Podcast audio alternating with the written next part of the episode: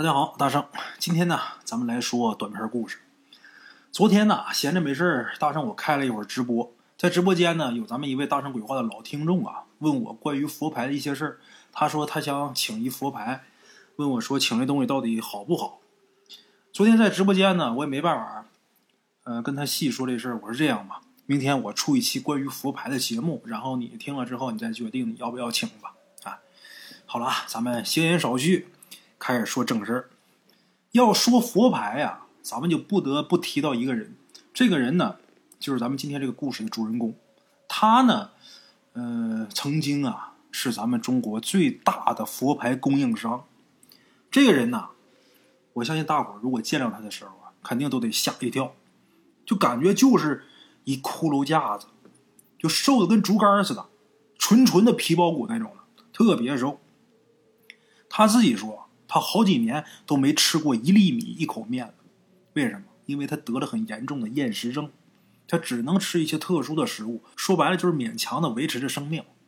咱前面说了，他曾经是咱们中国最大的佛牌供应商，好多人买的佛牌呀，其实并不是从什么泰国寺院开光请回来的，大部分都是从他那边进的货，就包括这个卖佛牌的一些文案呐，包括僧人做法的一些图片之类的啊。都是他给这些手底这个商家他提供的，他这个生意大到什么程度啊？在当年，所有关于佛牌呀、古曼童的这种大的论坛贴吧都被他给买下来了，包括你一搜索关键词跳出来的都是他的店。用他的话说，毫不夸张的讲，当时大部分卖这种东西的微商、电商，全都是从他这拿货，得有百分之八十都是从他这拿货。那么说这东西它到底管不管用呢？大伙看他那样就知道这个东西它是不是一个好东西了。哼。那么说他为什么会选择做佛牌这行呢？这个事儿啊，得从头说起。他是四川人，四川人嘛，自古就有一种悍不畏死的精神，哎，乐此不疲。你看南方人啊，比方说苏州人、上海人，一般要是选择旅游的话，都会去日本呐、韩国呀，或者去欧洲。哎，四川人就不一样，喜欢自驾，自驾西藏、尼泊尔、印度，就喜欢这种刺激。嘿，这哥们儿啊，他最开始不是做佛牌生意的，他最开始呢是做服装生意的。这话往前倒，得往前倒十年。十年前，他在杭州四季城那边做服装生意，主要还是做网店、做淘宝。当时这个淘宝啊，不像现在这么厉害啊，但是当时的竞争也挺大。而且当时啊，他也不懂什么竞价推广啊、打榜之类的，啥都不明白。说白了，靠天吃饭，看运气，生意时好时坏。有的时候一天呢有几单，有的时候呢这一天闭门一单都没有。后来呀，他就碰见一人，这人跟他说呀，就说有个好法子能让他转运，就说能马上让你这生意好起来。他问什么办法，那人就说你带佛牌。他当时也不懂啊，就问佛牌。什么是佛牌呢？那这玩意儿怎么那么邪性呢？我带完之后，我这生意马上就能好呢。那人跟他说呀：“这东西啊，说白了，里边就是死人的骨灰，加上花粉呐，什么东西。然后呢，法师给这个死人的魂儿给封在里边了。你带上这个东西，这个鬼魂呐就会保佑你。这有点像咱们中国古代的蛊术啊，类似于猫鬼那种。他当时就觉得很荒谬。”他心想：一正常人哪有他妈带一块骨灰出去溜达的？更何况这里边还有什么小鬼什么的，合计合计就瘆得慌，挺恶心的感觉啊！带块骨灰出去。但是他那朋友劝他，他说：“你就这样，你先试试，你试试管不管用？如果管用的话，哎，你管他怎么的呢？你管他是什么？你先赚点钱，然后你赚完钱之后，你不想要，你再扔了不就得了吗？”他一想也是啊，啊，然后啊，就请了一块佛牌回来，就带上了。那我说请完之后管用吗？真管用。他当时每天的营业额啊特别低，一天可能是一两百、两三百，有的时候一天还不开张。结果把这佛牌带上之后啊，第一天就跟撞邪了似的，一口气这营业额就干到了七千八。他记得清清楚楚，他第一次一天卖过那么多钱，记得很清楚，七千八百六十四块钱。他跟他女朋友俩人呢，都激动的不行了，都疯了，就恨不得啊，给这佛牌故意磕俩头，后来还真是打快板把这佛牌给供上了，也不带了，给供那儿。他就觉得他奶奶的，这就是一棵摇钱树啊，简直就是天降神物啊！哎，挣着钱了，心里边就想：我供这一个，我这一天收入就翻了几十分。我他妈要多供几个，那还不得翻天了？之后，他就又从他那个朋友那儿又买了几块，就一起供着。这东西每天供啊，早晚都得给烧香，一回烧五根香，而且呢还得有烈酒，还得有白蜡，还得放白色的花，还有烧肉。供了这几块佛牌之后，他的生意啊，真的就跟通电了似的，一下就火了。也就是过了俩星期，半个月都不到，他这生意的营业额就干到了十万左右，而且很稳定。打那以后，每天几乎都那样。到年底了，他还上那个阿里那边还领了个奖，哎，可是也就这时候出事了。出什么事了？首先就是他这性格变了。他原来是典型的四川乐天派，哎，就是天塌下来一天也是嘻嘻哈哈的。可是到那个时候，他这性格就变得越来越阴沉，很阴郁，很阴暗，就不喜欢跟别人交流，没事呢。就喜欢对着佛牌说话。他以前啊也是对着佛牌说话，他是求我的生意好一点，怎么怎么样。但是到后来就不是，就跟佛牌唠嗑，哎，而且越来越瘆得慌。其次就是家里边，老家那边总出事。首先是他父亲下楼的时候一不小心把这腰给摔断了，然后是他母亲出了车祸，还有家里边的老人呐，一个接着一个生病，反正就是很倒霉。最后一件事就是他媳妇儿，俩人结婚三年。想着现在这收入稳定了，一天能挣这么多钱，咱要个孩子吧。好不容易怀上孕了，发现是个死胎，而且接连好几次，每回都一样。这时候他才觉得不对劲儿了，赶紧去找那个卖佛牌的朋友去问。他那个朋友啊，说白了二五子手，支支吾吾的也说不明白。他情急之下，直接就干去泰国。这会儿也有钱了呀，到那儿雇了个翻译，找了。一个泰国寺院里边的师傅啊，就想问问这师傅，这佛牌到底是出哪门进哪门，到底是怎么回事那个师傅啊，是当地特别有名的一个师傅。他去见这师傅，这师傅一见着他，就拿手摸了摸他头，然后说了一句话。这翻译把这句话给翻译过来之后，他吓出一身冷汗。那老师傅说呀：“你不要再养小鬼了，你身上趴着好几个呢。”他一听这话，吓得赶紧给师傅跪下了。就诚心的求这师傅，问问师傅这到底是怎么回事这师傅就给他们解释，就说这个佛牌嘛，原本是个好东西，但是却被贪欲之人给弄坏了。这老师傅说呀，这个佛牌啊分两种，第一种呢就是普通的佛牌，这有点像中国藏传佛教里边的擦擦，这个擦擦是藏语啊，擦擦就是那种泥塑的小佛像啊。把这个叉叉如果装到金属盒里边呃，就叫嘎乌。这嘎乌盒大伙都知道啊，这嘎乌也是藏语，就是随身佩戴的小佛像。就说这第一种普通的佛牌，就是跟咱们中国藏传佛教这个叉叉佛很像。哎，这种佛牌呀，是用佛经啊、呃贝叶经啊、花粉呐、药草啊、寺院的香灰、宝石等等等等的，还放一些大德高僧的僧骨做成的。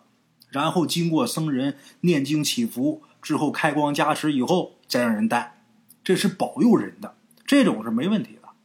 好多地方呢也都有这种东西，这叫正牌，就俗称的正牌，就是这种的。这第二种啊，就是所谓的阴牌了。这个阴牌首先在制作上它就比较诡异，它里边会加一些尸油啊、骨灰啊这些东西。这个阴牌啊，也不能说它就是不好的东西，它起初的本意啊是个好东西。有一些沦入到鬼道的人，他不入轮回特别痛苦，所以呢，就有好心的僧人把他们的鬼魂呐给封在这个佛牌里边，然后让他们做善事，积德行善，等功德够了之后，就可以转入轮回了。哎，其实最开始啊，这个东西是好的，首先这想法它是好的，但是理想很丰满，现实很骨感，往往这个好的想法它不一定是能实现得了。为什么呢？因为呀，沦落到鬼道的好多都是奸恶贪婪之徒，或者是横死的、自杀的这些人，这些人吧，要么煞气极重，要么是怨气极大。如果真碰见大德高僧做大法事，把他们超度了，让他们改过自新，重新做鬼，哎，那他们真的很有可能会积德行善。但是说白了啊，哪有那么多大德高僧啊？现在阴牌这么火，卖价也高，所以好多假僧人、乱僧人、野修的僧人都胡乱弄这种阴牌，为的是什么呀？为的就是赚钱嘛。所以这些东西带着啊，刚开始看着效果不错，可是等到后边啊。就会有很强的反噬。哎，这大师给这哥们儿解释了一下这佛牌它的区别。说完之后呢，还告诉他说：“你呀，还是把你手里边那些阴牌啊送到寺院去，你压不住它，这东西害人害己呀。”这哥们儿去泰国的时候，他也没带这些佛牌，他佛牌在家里边那板上供着呢。赶紧回去，回去之后啊。他就托人找了一家寺院，还是杭州一家挺有名的寺院。结果他把这佛牌送过去之后啊，那个僧人赶紧摆手，让他赶紧拿走，赶紧拿走。人家僧人说了，看见他这佛牌呀，浑身的汗毛都起来了，说这东西啊太脏了，真不敢要。他没办法了，在家扛着吧，只能在家挨着，然后到处去找高人去帮忙去。后来呀，他就找着一个懂行的人，这个人呐。就教给他一个办法，这人说呀，就是在白天，去水边江河湖海都可以。哎，你在岸边呢插十六支香，然后呢再拿纸碟哎，呃拿十个纸碟十个纸碟分别每个里边放一朵白色的纸花，放十朵白花，祈祷阴牌里的阴灵啊去水里边。之后呢，你祈祷完，你就把这个佛牌，你就给它扔水里边。然后你掉头就走，这时候你不能回家，你得去寺院，给这些阴灵做超度法事，还得放生啊，等等等等，把这些功德然后回向给他们，你才能真正的摆脱。这人明白，他按照这个人的办法，狠狠的是折腾了一通啊，好不容易是把这些阴牌呀给送走了，这回终于是轻松了呀，但是他的生意啊迅速就垮下来了。你们想这怎么办？这这这到时给人送走，这买卖不行了，就马上就不行，突然间就不行了。就是之前的套路，什么都是一样。按理说，那固定的客源那么多流量，不应该这样。但是很奇怪，就是一开始还有看的，光看不买，到后面就看都很少有看的了。他一想，这哪行啊？这指什么活着呀？最后啊，他想了一办法。什么办法？我卖佛牌吧。我自己供佛牌不行，那我干脆我就卖佛牌吧。反正我说明了，我告诉你们，这佛牌会反噬。你自己要是愿意承担因果，那他妈也怪不到我身上。哎，从那之后，他就开始卖佛牌。一开始是卖正牌，后来就是正牌、阴牌都卖，再到后面就是主攻阴牌。这阴牌价高啊，而且说买的人多，真挣钱。那个时候这佛牌在中国还不是特别流行，还不是说特别像现在这样啊，到处都有卖的。那时候还不是。他利用之前卖服装的经验和网络销售经验这一块啊，很快就把这佛牌卖到了国内第一。那他怎么卖的呢？他直接就包下来这个佛牌的一些大的论坛呐、贴吧呀，然后呢，让这个销售。伪装成各种卖家，在里边有什么交流啊，还有买家推荐呐，等等等等，效果特别好。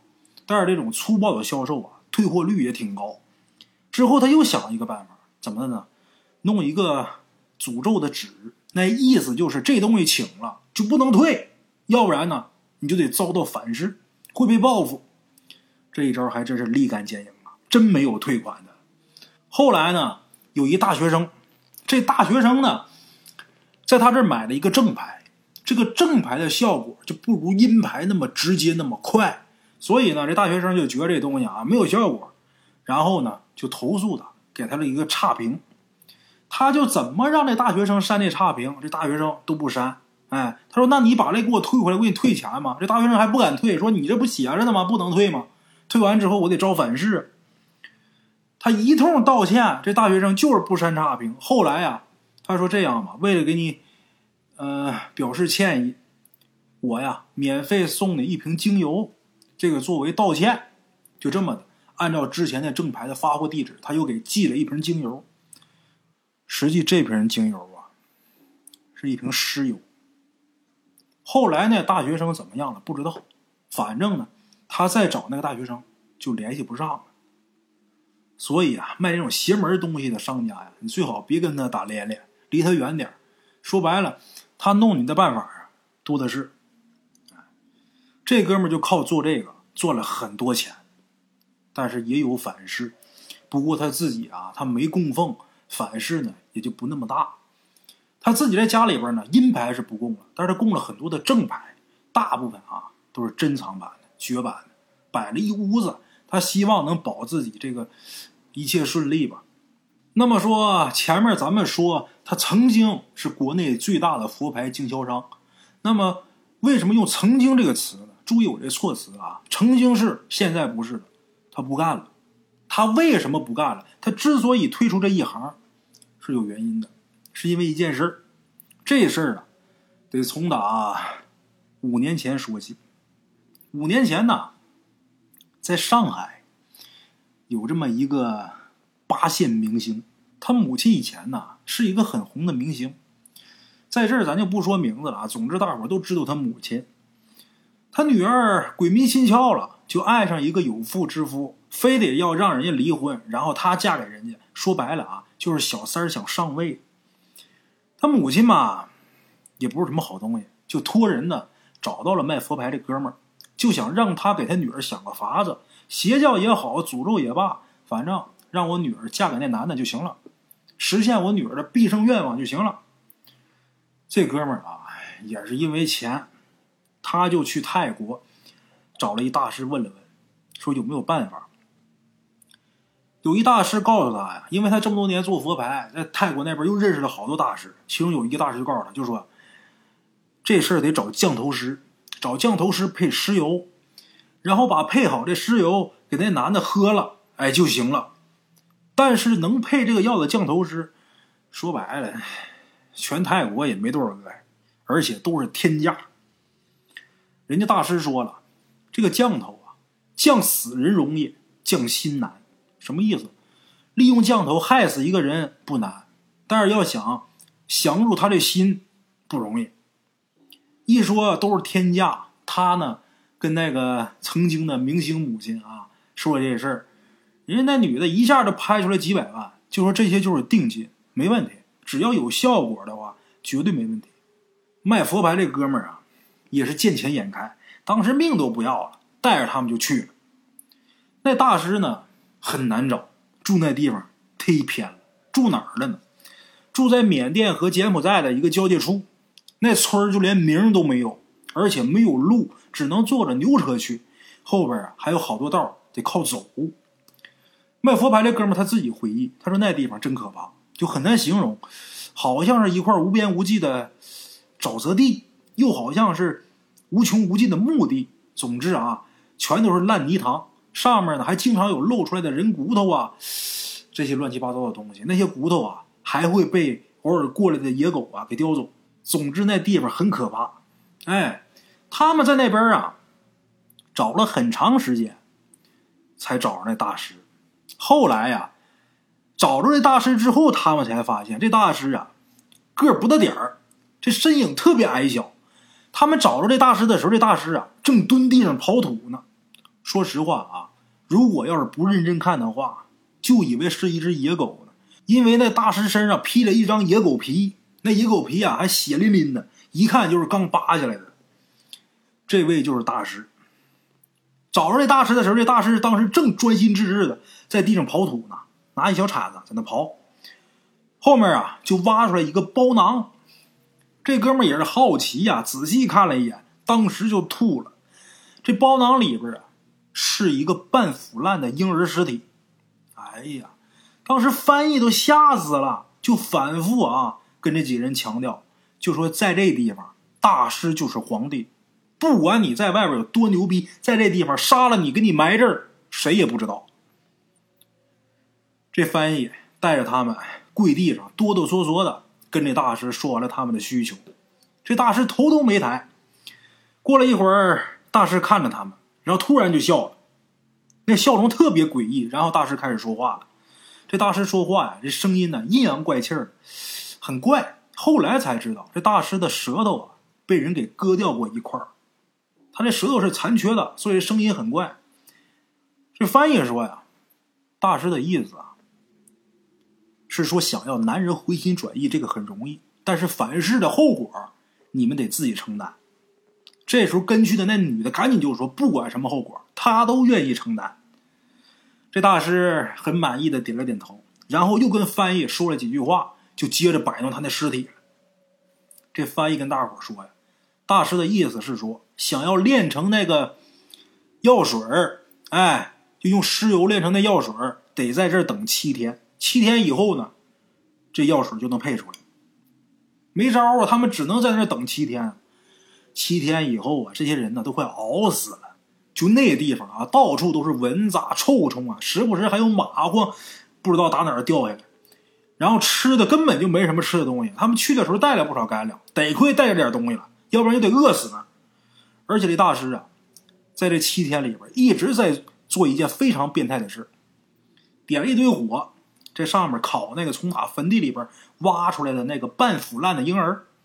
后来呢，弄了一些这个婴儿的尸油。以及一些坟地里边的泥土装瓶子里边，最后这大师跟翻译说，还差最后一味药。这翻译就问他是什么呀？这大师啊，就伸出手，那手啊就跟鸡爪子似的，黑漆漆的。伸出手对着那姑娘勾了勾手，那姑娘犹豫了一下，还是走过去了。走过去之后，那大师一把把那姑娘的抹胸就给扯开了，然后用自己特别长的指甲，在这姑娘。胸前这个位置，说白就是乳房上那位置，划了一道，打了一道呢，开始往下流血，这姑娘就吓昏过去了。就这一套活下来，直接这姑娘咯抖一声就昏过去了。昏过去之后，这大师啊，还伸着舌头舔了舔她那个血，然后露出特别诡异的那个笑。紧接着，这大师把鲜血就灌进那瓶子里边然后就把那瓶子扔给他们，挥挥手让他们滚蛋，之后就再也不理他们了。这仨人赶紧把这钱给大师放那儿，大师看都没看。反正大圣我也觉得啊，你说他要钱干嘛呀？哪儿花去呢？呵呵卖佛牌这哥们儿，加上那姑娘她母亲，加上翻译，这仨人架着这个昏倒的姑娘，跟飞似的啊，赶紧逃跑离开这个地方。之后是赶紧回了中国。那么说后来呢？那玩意儿有用吗？据说这女的啊，后来还真跟那男的结婚了。只不过呀，很不好的是那男的呀，后来就变得有点你说他傻也不傻，像痴呆似的，就工作也不要了，每天就知道跟他粘一起。你说这种状况啊，坚持不了多久啊。后来坚持没几年，俩人也又离了。再后来，卖佛牌那哥们儿就得了极其严重的厌食症，就是每次一看见食物的时候，他就总想起来缅甸那边坟地里边。那些事儿，烤孩子那些事儿，就忍不住就开始往出呕，有好几次啊，他都得靠输液来维持生命。后来他把所有的生意全都转给了其他人，开始到处去找寺院呐，他哪儿都去，什么西藏啊、新疆啊、尼泊尔、印度啊，到处去参拜寺院去。他以为啊，做这些可以净化掉自己身上这些邪恶的气息。他想忘掉那些过去，但是呢，他发现身体啊，还是不如以前，一天不如一天，说白了啊，这跟佛牌反噬有关系，嗯，跟这个因果肯定也有关系，跟报应也有关系。虽然说有的事儿啊，不是你直接做的，但这事儿是因为你导致的，那么这果呀，就得你来背。好了啊，关于佛牌的故事，今天大正啊，先给大伙说到这儿。听了这么多，大伙儿要不要请佛牌或者怎么样，你自己决定。今天就这样，明天见。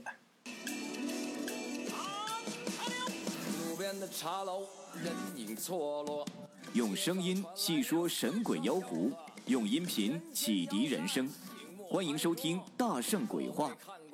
Hello，大家好，我是主播啊。跟着吃完了饭，然后就回到自己的课室上啊。回到课室喜马拉雅、百度搜索“大圣鬼话”，跟孙宇、孙大圣一起探索另一个世界。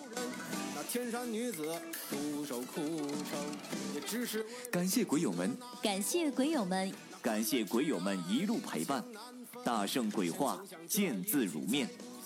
欲知后事如何，且听我下回分说。